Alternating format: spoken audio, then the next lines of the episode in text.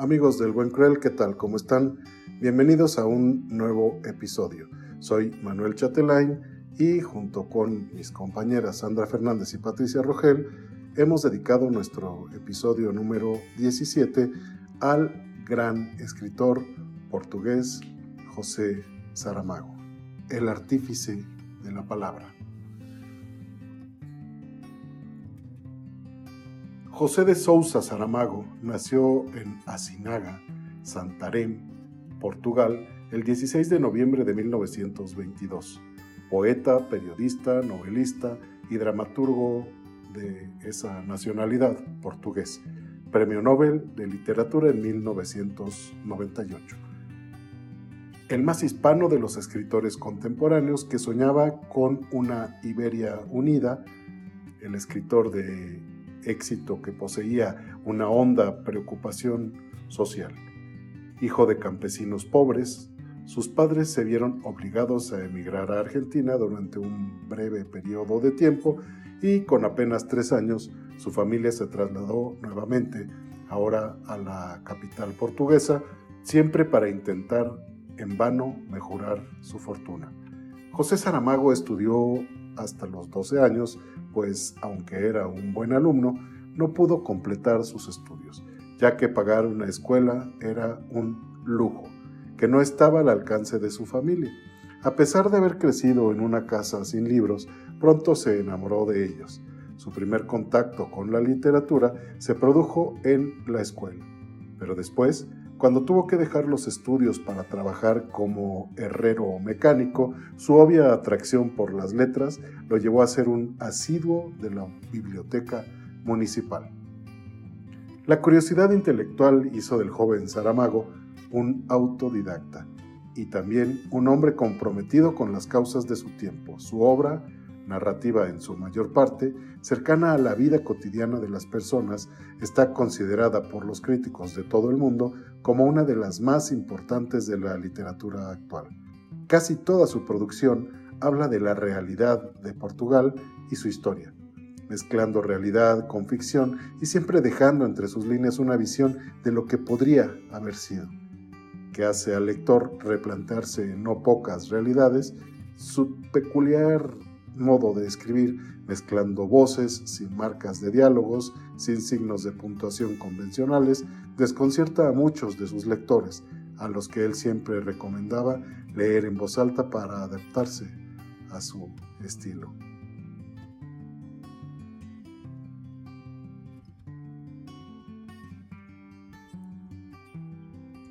La obra de Saramago se caracterizó por interrogar la historia de su país y las motivaciones humanas, encontrar las claves por las que un imperio quedó relegado a un segundo plano respecto al resto de Europa y entender el accionar del hombre fueron sus preocupaciones centrales.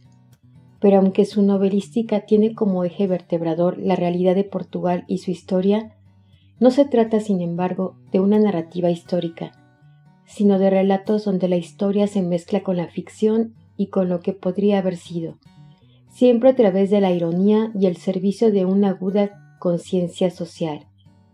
Franca y declaradamente ateo, José Saramago colaboró ocasionalmente en prensa, aportando su punto de vista, siempre agudo y comprometido.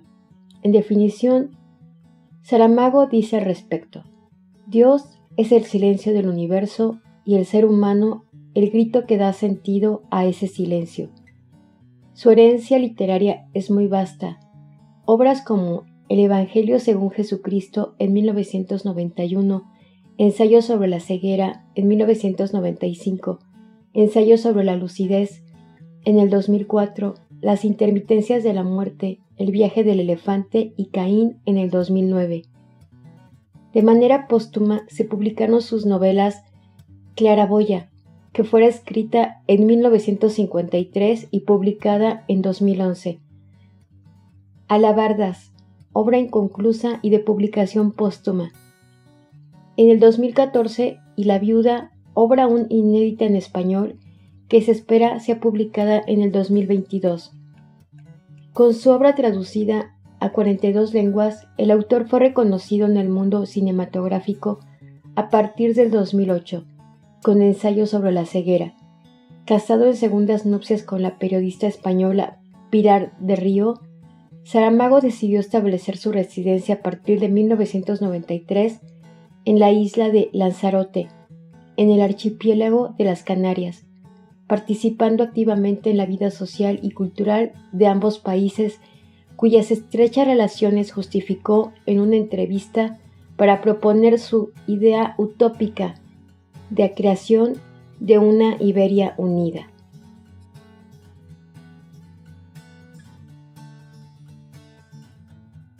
Así pues, los temas abordados en la producción literaria de José Saramago son fuertes, que vienen de la mente de un hombre cuyo sueño fue la igualdad social preocupado abiertamente por la injusticia y el franco y marcado abuso de ciertos niveles del poder. Atento siempre al mundo que lo rodeaba, su consagración literaria nunca le impidió dedicarse a las causas que le importaban. En el 2007 creó la Fundación José Saramago para la defensa y difusión de la Declaración Universal de los Derechos Humanos y de los problemas del medio ambiente pero no vivió para asistir a su inauguración en el 2012 en la Casa Dos Vicos en Lisboa. Fue galardonado con el Premio Nobel de Literatura 1998, convirtiéndose en el primer escritor hasta ahora, el único en lengua portuguesa en recibir el premio. La razón de la Academia Sueca al darle el prestigioso galardón fue quien con parábolas sostenidas por la imaginación, la compasión y la ironía, continuamente nos permite aprender, una vez más, una realidad elusiva. Además, fue galardonado como honoris causa de una buena cantidad de universidades como la Universidad de Sevilla, la Universidad de Chile, la Universidad de Manchester, la Universidad Autónoma del Estado de México, la Universidad de Turín, entre muchas otras. Saramago se caracterizó por un estilo límpido y casi poético. Utiliza frases muy largas, separadas por comas en lugar de puntos, que, según explica, obedecen al estilo vocal, cercano a la composición de la música, donde la combinación de tonos y pausas marcan el ritmo de la lectura. En sus novelas introduce reflexiones personales en las que suele hacer un análisis crítico de determinados aspectos de la realidad. Siempre hay algún personaje que actúa contracorriente, que hace frente a las situaciones con valentía, pero sin heroicidad. Solo lo hace porque es lo que está a su alcance. Según el autor, estas excepciones hacen que el mundo sea habitable. José Saramago enfermó de leucemia en 2007 y mejoró ostensiblemente, pero solo fue un respiro unos pocos años. Finalmente murió el 18 de junio de 2010 en su casa de Díaz, Lanzarote. Su esposa, Pilar del Río, leyó como despedida ante el féretro del escritor un fragmento de su libro El Evangelio según Jesucristo. La polémica obra que le otorgó el reconocimiento mundial sus restos fueron incinerados y reposan repartidos, como su alma, entre Lisboa y Lanzarote. A pesar de su desencuentro puntual con su país de nacimiento, José Saramago y los portugueses han tenido una relación de amor que perduraría hasta el final de sus días.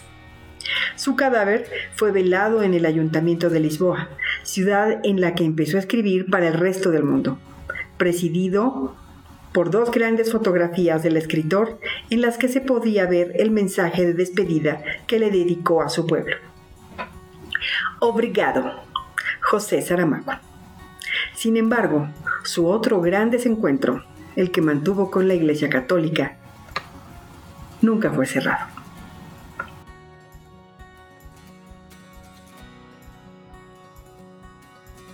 Ensayo sobre la ceguera de José Saramago.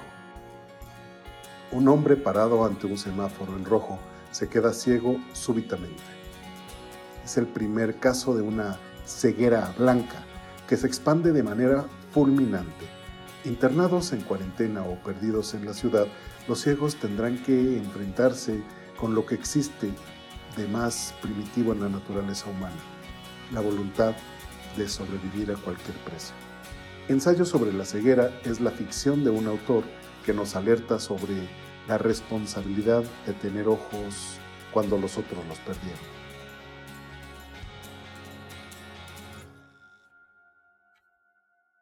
Se iluminó el disco amarillo.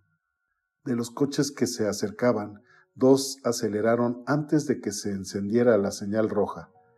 En el indicador del paso de peatones apareció la silueta del hombre verde. La gente empezó a cruzar la calle pisando las franjas blancas pintadas en la capa negra de asfalto. Nada hay que se parezca menos a la cebra, pero así llaman a este paso.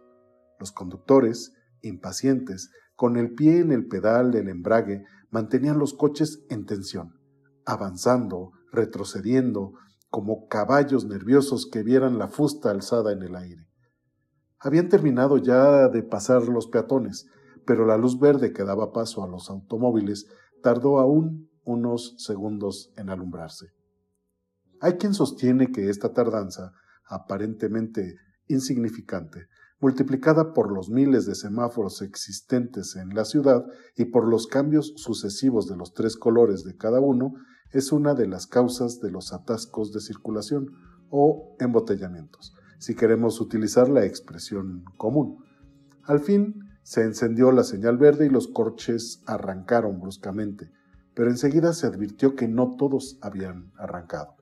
El primero de la fila, en medio está parado, tendrá un problema mecánico, se le habrá soltado el cable del acelerador o se le agarrotó la palanca de la caja de velocidades o una avería en el sistema hidráulico, un bloque de frenos, un fallo en el circuito eléctrico, a no ser que simplemente se haya quedado sin gasolina. No sería la primera vez que esto ocurre.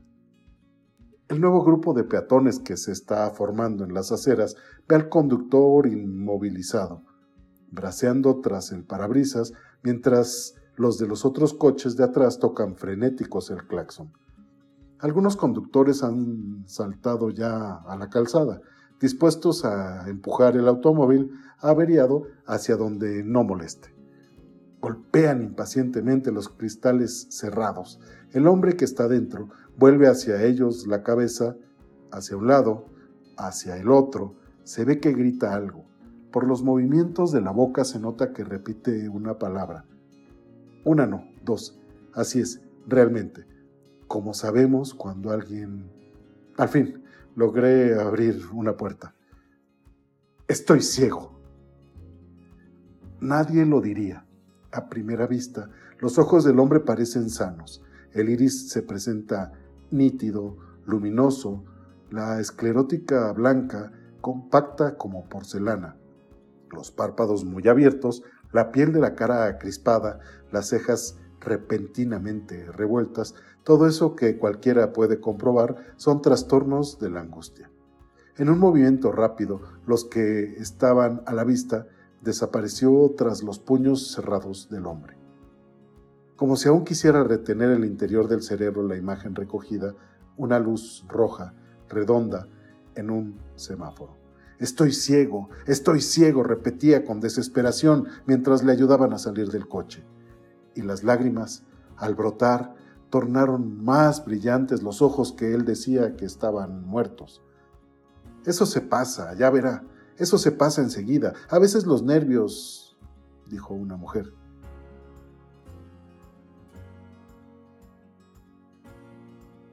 Los ciegos avanzaron como arcángeles, envueltos en su propio resplandor. Se lanzaron contra el obstáculo con los hierros en alto, como habían sido instruidos, pero las camas no se movieron. Cierto es que las fuerzas de estos fuertes apenas superarían las de los débiles que vendrían detrás, que apenas podían ya con las lanzas, como alguien que llevó una cruz a cuestas y ahora tiene que esperar a que lo suban en ella. El silencio había acabado. Gritaban los de afuera, comenzaron los de adentro a gritar. Probablemente nadie hasta hoy había notado qué terribles son los gritos de los ciegos. Parece que están gritando sin saber por qué Queremos decirles que se callen y acabamos gritando nosotros también. Solo nos falta ser ciegos, pero ya llegará. En esto estaba, unos gritando porque atacaban, otros gritando porque se defendían, cuando los del lado de fuera, desesperados por no haber podido apartar las camas, soltaron los hierros que cayeron en el suelo de cualquier manera. Y todos a una, al menos aquellos que consiguieron meterse en el espacio del vano de la puerta, y los que no cupieron hacían fuerza contra los de adelante. Se pusieron a empujar, a empujar, a empujar. Parecía que iban a conseguir la victoria. Las camas se habían movido ya un poquito, cuando de repente, sin previo aviso o amenaza, se oyeron tres disparos. Era el ciego contable haciendo puntería baja.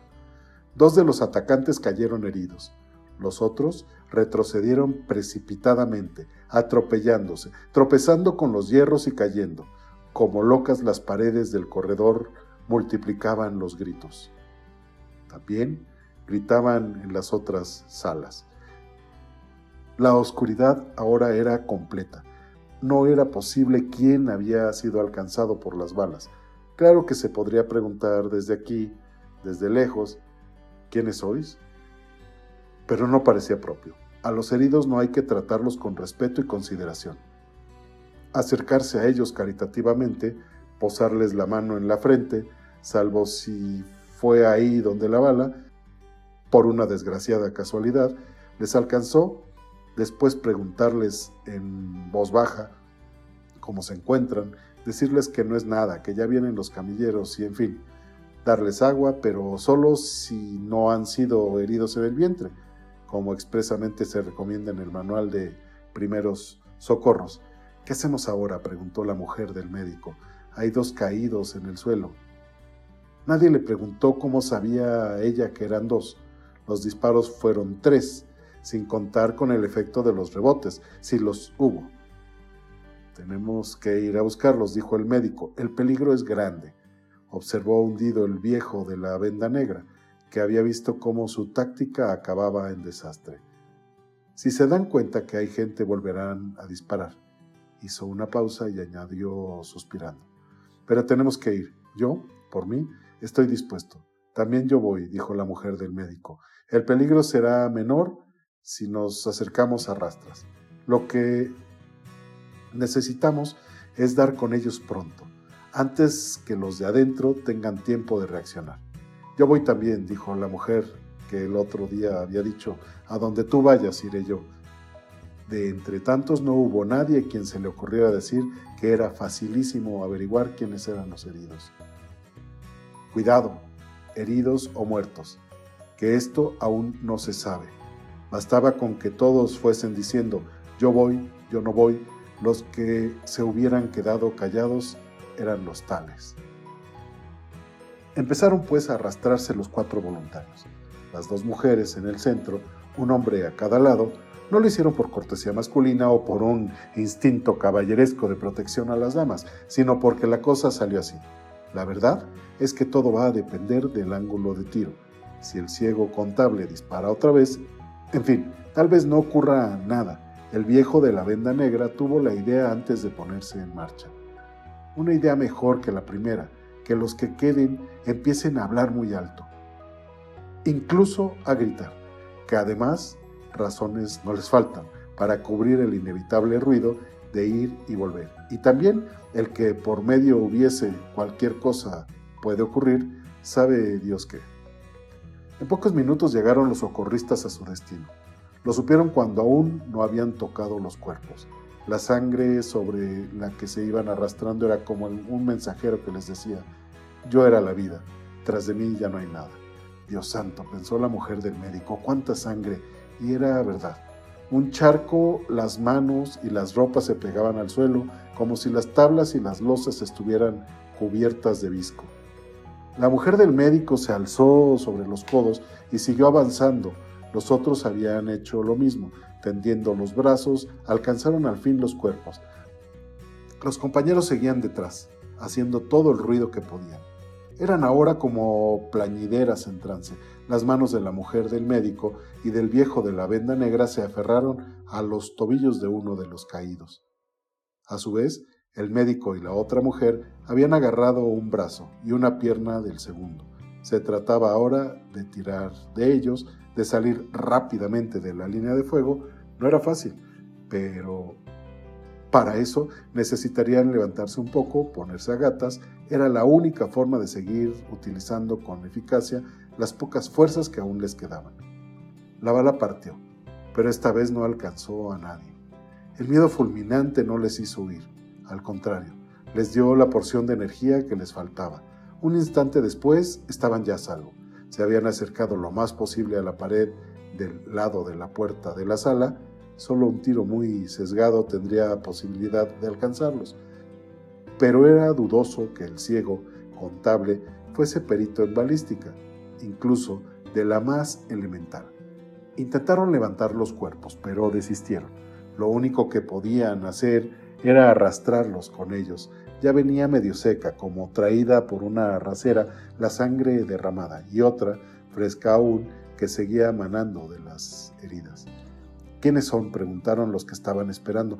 ¿Cómo lo vamos a saber si no vemos? dijo el viejo de la venda negra. No podemos seguir aquí, dijo alguien. Si deciden hacer una salida, vamos a tener mucho más que dos heridos, dijo otro. O muertos, dijo el médico. A estos no les noto el pulso. Cargaron con los cuerpos a lo largo del corredor como un ejército en retirada. En el zaguán hicieron alto. Se diría que habían resuelto acampar allí, pero la verdad de los hechos es otra. Lo que ocurrió es que se quedaron sin fuerzas. Aquí me quedo, no puedo más. Es hora de reconocer que parecerá sorprendente que los ciegos malvados, antes tan prepotentes y agresivos, tan fácilmente y con tanto gusto brutales, ahora no hagan más que defenderse, levantando barricadas y disparando desde adentro a mansalva como si tuvieran miedo a la lucha en campo abierto, cara a cara, los ojos en los ojos. Como todas las cosas de la vida, también esta tiene su explicación, y es que después de la trágica muerte del primer jefe, se había relajado en la sala el espíritu de disciplina y el sentido de la obediencia. El gran error del ciego contable fue creer que bastaba apoderarse de la pistola para detener el poder en el bolsillo, cuando el resultado fue precisamente el contrario. Cada vez que hace fuego, le sale el tiro por la culata. Dicho con otras palabras, cada bala disparada es una fracción de autoridad que pierde. A ver qué acontece cuando la munición se le acabe. Así como el hábito no hace al monje, tampoco el cetro hace al rey esta es una verdad que conviene no olvidar. Y si es cierto que al cetro real lo empuña ahora el ciego contable, hay que decir que el rey, pese a estar muerto, pese a estar enterrado en la propia sala y mal, apenas a tres palmos del suelo, sigue siendo recordado, al menos se nota por el hedor de su fortísima presencia.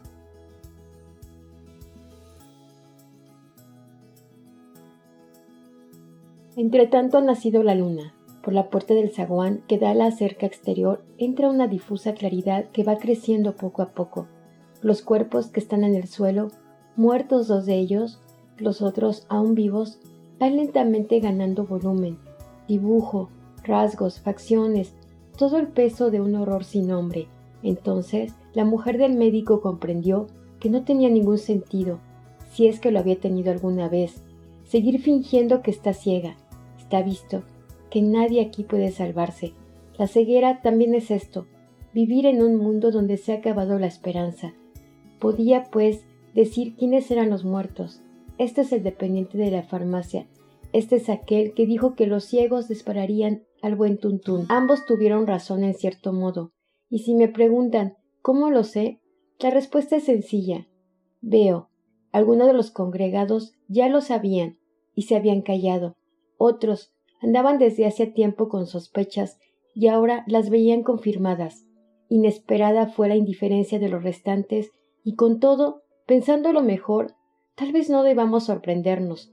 En otra ocasión, el descubrimiento habría sido causa de inmenso alborozo, de una desenfrenada conmoción. Qué suerte la tuya.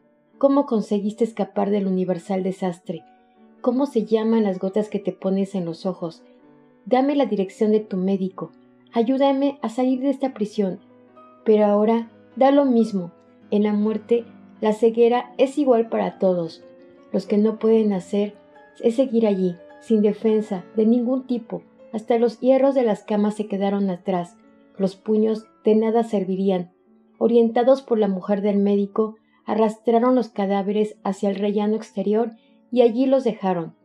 A la luna, bajo el albor lechoso del astro, blancos por fuera, negros al fin por dentro. Volvamos a las salas, dijo el viejo de la venda negra. Ya veremos más tarde lo que se puede hacer. Lo dijo y fueron palabras locas a las que nadie hizo caso. No se dividieron en grupos de origen.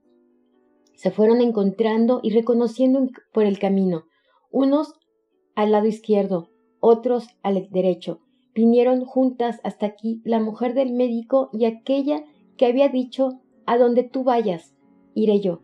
No era esta la idea que llevaba ahora en la cabeza, muy al contrario, pero no quiso hablar de ella, no siempre se cumplen los juramentos, unas veces por flaqueza, otras por causa de una fuerza superior con la que uno no había contado. Pasó una hora, se alzó la luna, el hambre y el temor alejan el sueño.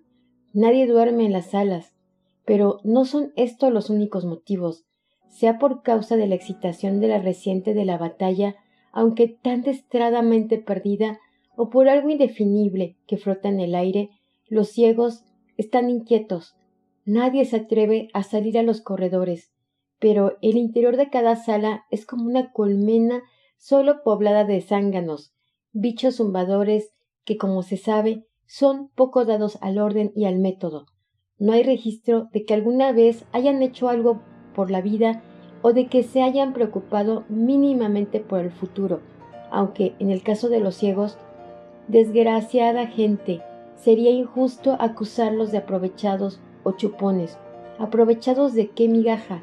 ¿Chupones de qué líquido? Hay que tener cuidado con las comparaciones. No vayan a ser livianas. Con todo, no hay regla sin excepción. Y esta no falta aquí. En la persona de una mujer que apenas entró en la sala, la segunda del lado derecho empezó a rebuscar en sus trapos hasta encontrar un pequeño objeto que apretó en la palma de la mano como si quisiera esconderlo de la vista de los otros. Los viejos hábitos son difíciles de olvidar, incluso en el momento en que los creíamos todos perdidos. Aquí, donde debería haber sido uno para todos y todos para uno, hemos podido ver con qué crueldad quitaron los fuertes el pan de la boca de los débiles, y ahora esta mujer, recordando que tenía un encendedor en el bolso si es que en tanto desconcierto no lo había perdido. Fue ansiosamente a buscarlo y celosamente lo oculta como si fuese condición de su propia supervivencia. No piensa que tal vez alguno de sus compañeros de infortunio tenga por ahí un último pitillo que no puede fumar por faltarle la mínima llama necesaria. Ni estaría ya tiempo de pedir fuego. La mujer ha salido sin decir palabra, ni adiós ni hasta luego. Va por el corredor desierto, pasa rozando la puerta de la sala primera. Nadie de dentro se ha dado cuenta de su paso. Cruza el zaguán. La luna descendente trazó y pintó un tanque de leche en las losas del suelo. Ahora la mujer está en el otro lado, otra vez en el corredor. Su destino está al fondo, en línea recta. No engañaría a nadie. Además, oye unas voces que la llaman manera figurada de decir lo que llega a sus oídos es la algaraza de los malvados de la última sala. Están festejando la victoria comiendo por todo lo alto y bebiendo de lo fino. Perdonen la exageración intencionada. No olvidemos que en la vida todo es relativo. Comen y beben simplemente de lo que hay. Y viva la suerte. Ya les gustaría a los otros meter el diente, pero no pueden entre ellos y el plato hay una barricada de ocho camas y una pistola cargada. La mujer está de rodillas en la entrada de la sala, junto a las camas. Tira lentamente de los cobertores hacia afuera, luego se levanta. Hace lo mismo en la cama que está encima y en la tercera, a la cuarta no le llega el brazo. No importa, la mecha está ya preparada, solo falta prenderle fuego. Aún recuerda cómo tendrá que regular el mechero para sacarle una llama grande. Ya la tiene, un pequeño puñal de fuego vibrante como la punta de unas tijeras. Empieza por la cama de arriba. La llama lame trabajosamente la suciedad de los tejidos, prende al fin ahora en la cama de en medio, ahora la cama de abajo. La mujer sintió el olor de sus propios cabellos chamuscados. Tiene que andar con ojo. Ella es la que prende la pira, no la que en ella debe morir. Oye los gritos de los malvados en el interior. Fue en ese momento cuando pensó, y si tiene agua, y si consiguen apagarlo, desesperada se metió debajo de la primera cama, paseó el mechero a todo lo ancho del jergón, aquí, allí. Entonces, de repente, las llamas se multiplicaron, se convirtieron en una cortina ardiente, aún pasó entre ellas un chorro de agua y fue a caer sobre la mujer, pero inútilmente, ya era su propio cuerpo el que estaba alimentando la hoguera. ¿Cómo va aquello por dentro? Nadie puede arriesgarse a entrar, pero de algo ha de servir la imaginación. El fuego va saltando velozmente de cama en cama, quiere acostarse en todas al mismo tiempo y lo consigue. Los malvados gastaron sin criterio y sin provecho el agua escasa que tenían. Intentan ahora alcanzar las ventanas. Con difícil equilibrio trepan por las cabeceras de las camas a las que el fuego no ha llegado aún, pero de pronto el fuego ahí está, y ellos resbalan, caen, y el fuego allí está también. Con el calor infernal los cristales estallan, se hacen añicos, el aire fresco entra silbando y atiza el incendio. Ah, sí, no lo olvidemos, los gritos de rabia y miedo, los aullidos de dolor y de agonía. Ahí queda mención de ellos. Nótese, en todo caso, que cada vez irán siendo menos, la mujer del mechero, por ejemplo, lleva ya mucho tiempo callada. A estas alturas, los otros ciegos corren despavoridos por los pasillos llenos de humo. ¡Fuego! ¡Fuego! gritan, y aquí se puede observar en vivo lo mal pensados y organizados que han sido estos ajuntamientos humanos de asilo, hospital y manicomio. Véase cómo cada uno de los camastros por sí solo, con su armazón de hierros picudos, puede convertirse en una trampa mortal. Véase a los las consecuencias terribles de que haya una sola puerta en cada sala, cuando en ellas viven cuarenta personas, aparte de las que duermen en el suelo. Sí, el fuego llegó allí primero y le cierra la salida. No escapa nadie. Por suerte, y como la historia humana tantas veces ha mostrado, no hay cosa mala que no traiga consigo una cosa buena. Se habla menos de las cosas malas traídas por las cosas buenas. Así andan las contradicciones de nuestro mundo. Merecen unas más consideración que otras. En este caso, la cosa buena fue precisamente que las alas tuvieran una sola puerta. Gracias a esto, el fuego que quemó a los malvados que entretuvo allí tanto tiempo, si la confusión no se hace mayor, tal vez no tengamos que lamentar la pérdida de más vidas. Evidentemente, Muchos de estos ciegos están siendo pisoteados, empujados, golpeados. Son los efectos del pánico. Efecto natural, podríamos decir. La naturaleza animal es así. También la vegetal se comportaría de esa manera si no tuviera aquellas raíces que la prenden al suelo. Qué bonito sería ver los árboles del bosque huyendo del incendio. El refugio del cercado interior fue bien aprovechado por los ciegos que tuvieron la idea de abrir las ventanas en los corredores. Saltaron, tropezaron, cayeron, lloraron y gritaron. Pero por, por ahora están a salvo. Mantengamos la esperanza de que al fuego, cuando haga que el tejado se desmorone y lance por los aires un volcán de llamaradas y tizones ardientes, no se le ocurra propagarse a las copas de los árboles. En el otro lado el miedo es el mismo. A un ciego le basta con oler a humo para imaginar de inmediato que las llamas están a su lado. Figúrese lo que ocurre cuando es verdad. En poco tiempo el corredor quedó abarrotado de gente. Si no hay quien ponga orden, esto va a acabar en tragedia. En un momento alguien recuerda que la mujer del médico tiene ojos, que ven. ¿Dónde está? preguntan. Que nos diga ella lo que pasa, hacia dónde tenemos que ir, dónde está. Estoy aquí, Solo ahora he logrado salir de la sala. La culpa fue del niño estrábico, que nadie conseguía saber en dónde se había metido.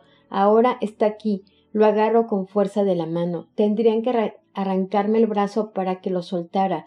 Con la otra mano llevo la mano de mi marido. Y luego viene la chica de las gafas oscuras. Y luego el viejo de la venda negra. Donde está uno está el otro.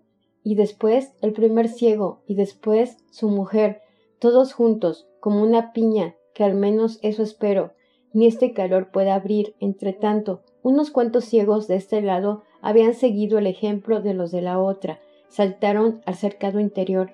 No pueden ver que la mayor parte del edificio es una hoguera, pero notan en las manos y en la cara el vaho ardiente que de allí viene. Por ahora aún aguanta el tejado. Las hojas de los árboles se van arrugando lentamente. Entonces alguien gritó ¿Qué estamos haciendo aquí? ¿Por qué no salimos de una vez? La respuesta llegó de este mar de cabezas, solo precisó cuatro palabras. Aquí están los soldados. Pero el viejo de la venda negra dijo antes de morir de un tiro que quemados. Parecía la voz de la experiencia, aunque quizá no haya sido exactamente él quien habló, quizá por su boca ha hablado la mujer del mechero, que no tuvo la suerte de ser alcanzada por la última bala del, ciego contable. Dijo entonces la mujer del médico Déjenme pasar. Voy a hablar con los soldados. No van a dejarnos morir así. Los soldados también tienen sentimientos. Gracias a la esperanza de que los soldados tuviesen sentimientos, pudo abrirse en la apertura un estrecho canal por el que avanzó la mujer del médico con dificultad, llevando a los suyos detrás. El humo le tapaba la visión. En poco tiempo estaría tan ciega como los otros. En el zaguán apenas se podía ver nada. Las puertas que daban a la cerca habían sido destrozadas. Los ciegos que se refugiaron allí, dándose cuenta de que aquel sitio no era seguro, querían salir, empujaban, pero los del otro lado resistían, hacían toda la fuerza que podían. Todavía en ellos era más fuerte el miedo de aparecer a la vista de los soldados, pero cuando se dieron las fuerzas, cuando el fuego se aproximó, el viejo de la venda negra tenía razón, es preferible morir de un tiro. No fue, no fue preciso esperar tanto. La mujer del médico consiguió al fin salir al rellano, prácticamente llegó medio desnuda, por tener ambas manos ocupadas, no se había podido defender de los que querían unirse al pequeño grupo que avanzaba, coger, por así decirlo, el tren en marcha. Los soldados iban a abrir unos ojos como platos cuando apareciera ella con los pechos casi al aire. Ya no era la luz de la luna lo que iluminaba el espacio vacío que iba hasta el portón, sino la claridad violenta del incendio. La mujer del médico gritó Por favor, por vuestras madres, dejadnos salir, no disparéis. Nadie respondió desde el otro lado. El proyector seguía apagado, nadie se movía. Aun con miedo, la mujer del médico bajó dos peldaños. ¿Qué pasa? preguntó el marido, pero ella no respondió. No podía creerlo. Bajó los restantes peldaños, caminó en dirección al portón, arrastrando siempre tras ella al niño estrábico al marido y compañía. Ya no había dudas. Los soldados se habían ido o se los llevaron, ciegos ellos también, ciegos todos al fin. Entonces, para simplificar, ocurrió todo al mismo tiempo. La mujer del médico anunció a gritos que estaban libres. El tejado del ala izquierda se vino abajo con horrible estruendo, dispersando llamaradas por todas partes. Los ciegos se precipitaron hacia la tapia gritando algunos no lo consiguieron, se quedaron adentro, aplastados contra las paredes, otros fueron pisoteados hasta convertirse en una masa informe y sanguinolenta. El fuego, que se extendía rápidamente, hará ceniza de todo esto. El portón está abierto de par en par. Los locos salen.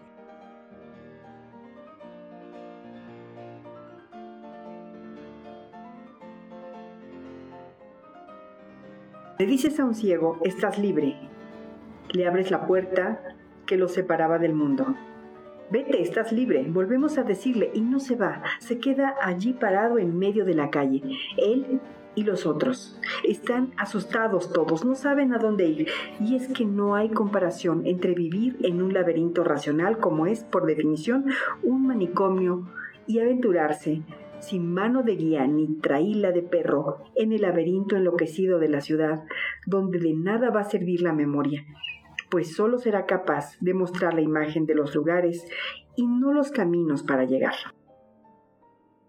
Apostados ante el edificio que arde de un extremo a otro, los ciegos sienten en la cara las olas vivas del calor del incendio. las reviven como algo que, en cierto modo, las resguarda, como antes habían sido las paredes, prisión y seguridad al mismo tiempo. Se mantienen juntos, apretados, como un rebaño. Ninguno quiere ser la oveja perdida, porque de antemano saben que no habrá pastor para buscarlos. El fuego va decreciendo lentamente. La luna ilumina otra vez. Los ciegos comienzan a inquietarse, no pueden continuar allí eternamente, dijo uno. Alguien preguntó si era de día o de noche.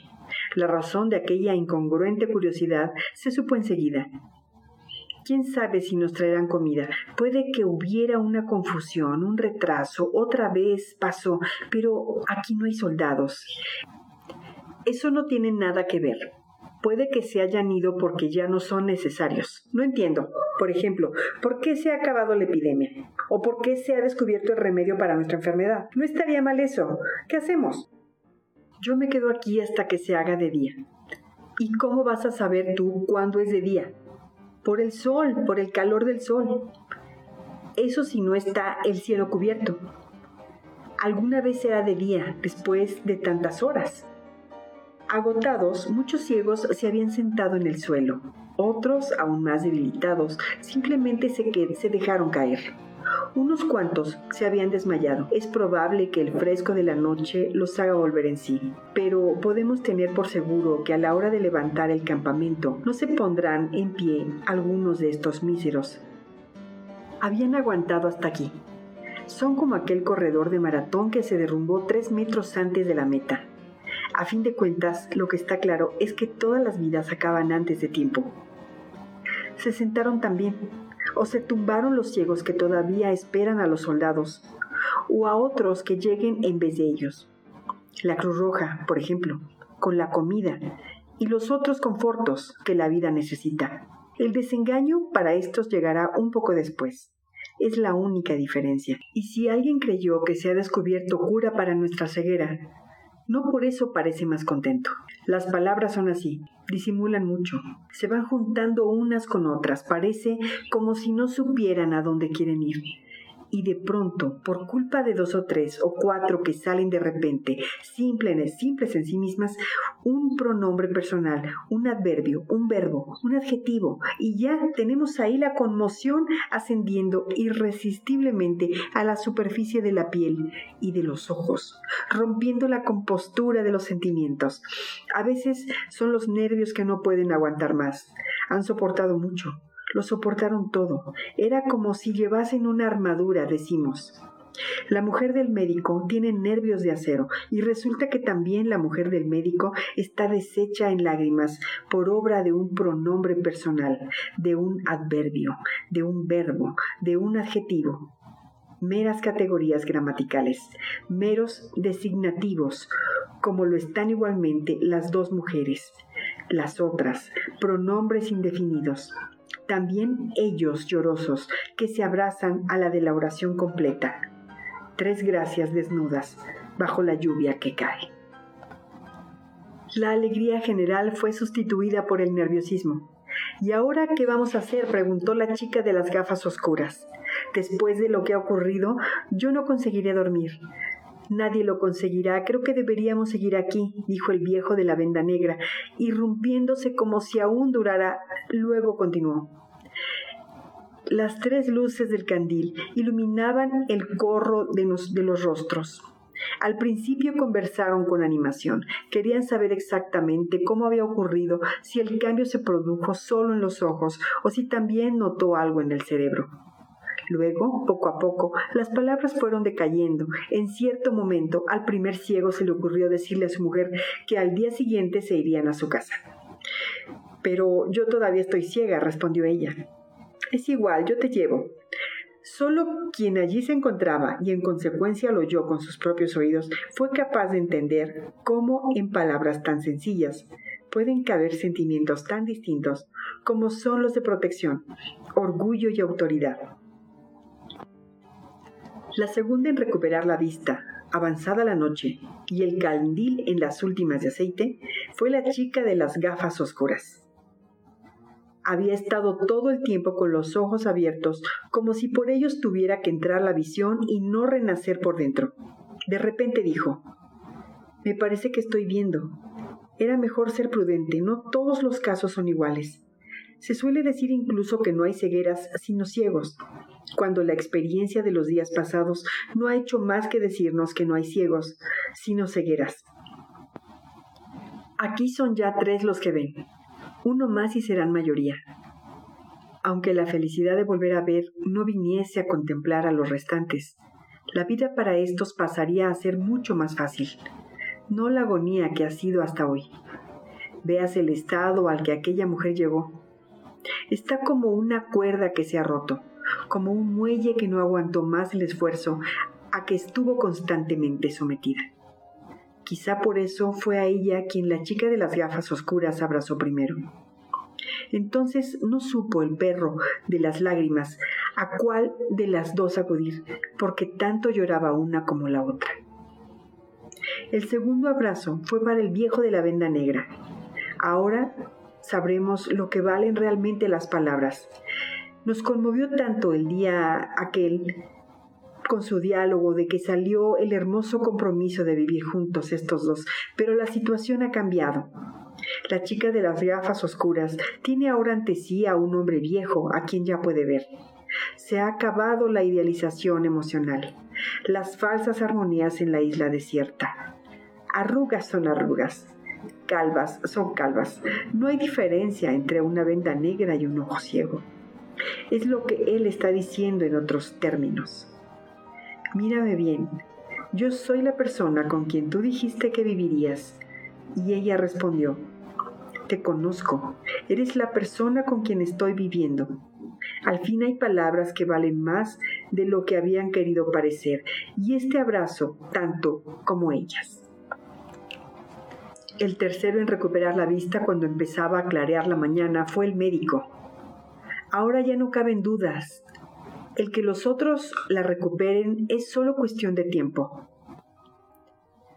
Pasadas las naturales y previsibles expansiones que por haber quedado de ellas anteriormente registro suficiente, no se ve ahora necesidad de repetir, aun tratándose de figuras principales de este vero relato. El médico hizo la pregunta que tardaba. ¿Qué estará pasando allá afuera? La respuesta llegó de la propia casa donde estaban. En el piso de abajo alguien salió al rellano gritando, Veo, veo, de seguir así van a hacer el sol sobre una ciudad en fiesta. De fiesta fue el banquete de la mañana. Lo que estaba en la mesa, además de poco, repugnaría a cualquier apetito normal. La fuerza de los sentimientos, como en momentos de exaltación, siempre ocurre.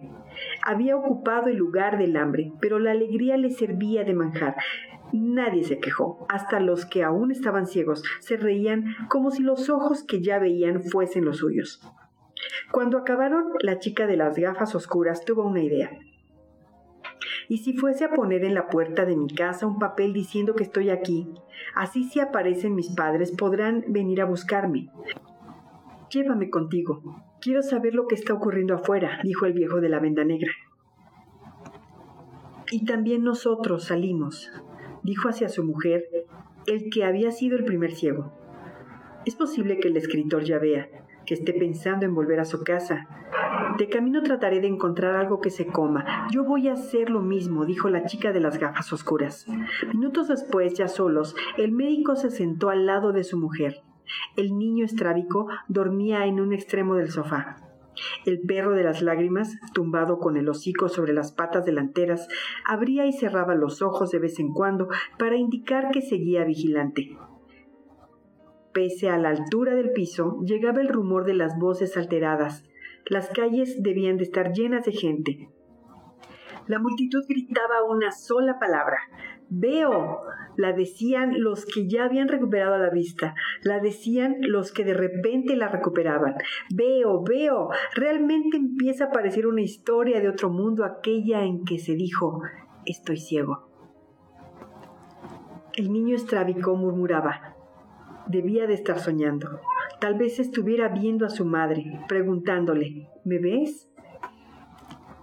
La mujer del médico preguntó, y ellos, y el médico dijo, Este probablemente está curado cuando despierte. Con los otros no será diferente. Lo más seguro es que estén ahora recuperando la vista. El que va a llevar un susto, pobrecillo, es el amigo de la venda negra porque por la catarata después del tiempo pasado desde que lo examiné, debe de estar como una nube opaca, va a quedarse ciego. No, en cuanto la vida se normaliza, cuando todo empiece a funcionar, lo pero será cuestión de semanas. ¿Por qué nos hemos quedado ciegos? No lo sé, quizá un día lleguemos a saber la razón. ¿Quieres que te diga lo que estoy pensando? Dime. Creo que no nos quedamos ciegos Creo que estamos ciegos. Ciegos que ven. Ciegos que viendo. No ven. La mujer del médico se levantó.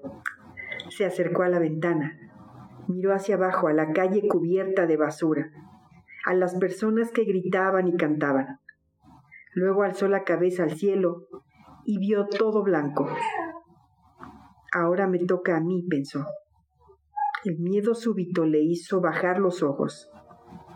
La ciudad aún estaba ahí. Ensayo sobre la ceguera de José Saramago, El artífice de la palabra. Premio Nobel de Literatura 1998. En las voces de Manuel Chatelain, Sandra Fernández y Patricia Rogel. Para el podcast El Buen Cruel. Por el nuevo boom de la letra iberoamericana.